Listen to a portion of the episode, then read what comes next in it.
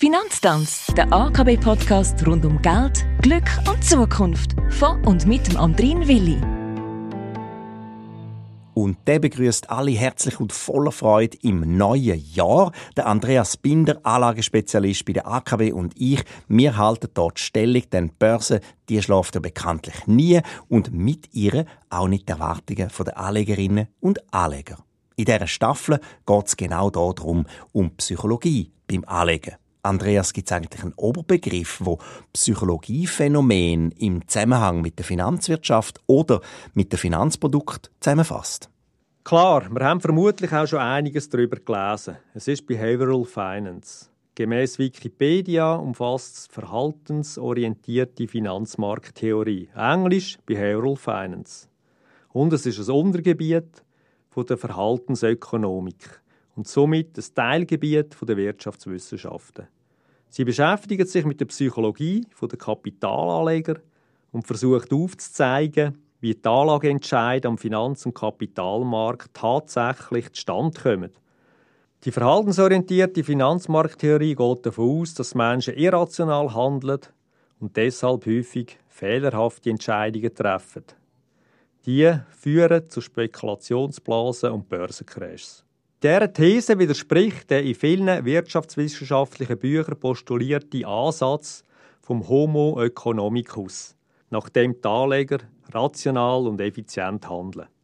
Typisch Mensch, also ist das eine längst bekannte Materie oder ist das jetzt eher ein neues Betrachtungsfeld? Es ist noch ein relativ junges Teilgebiet der Psychologie. Es taucht erst seit Anfangs der 80er Jahre aus den USA auf. In der Schweiz ist sicherlich der Professor Dr. Thorsten Jens am Institut für Banking and Finance an der Uni Zürich vielen im Begriff. Er hat sich als Experte in dem Gebiet etabliert. Und somit sind wir eigentlich wieder am Anfang von unserem Thema und ich stelle fest, dass Behavioral Finance, also verhaltensorientierte Finanzmarkttheorie, sich vielen von unseren Fragen aus dem Podcast ja annimmt. Korrekt. Die Verhaltensökonomie hat sogar mit Nobelpreis Resultat geliefert, warum wir bei Risikogeschäften ein irrationales Verhalten an den Tag legen. Eigentlich ist es ja klar, dass der Mensch das Risiko nicht liebt. Ausser er verliert gerade sein Geld, dann erhöht das Risiko. Warum das so ist, hören wir in einem der späteren Folgen. Am Ende geht es immer um Angst und Gier, die zu Fehlentscheidungen führen.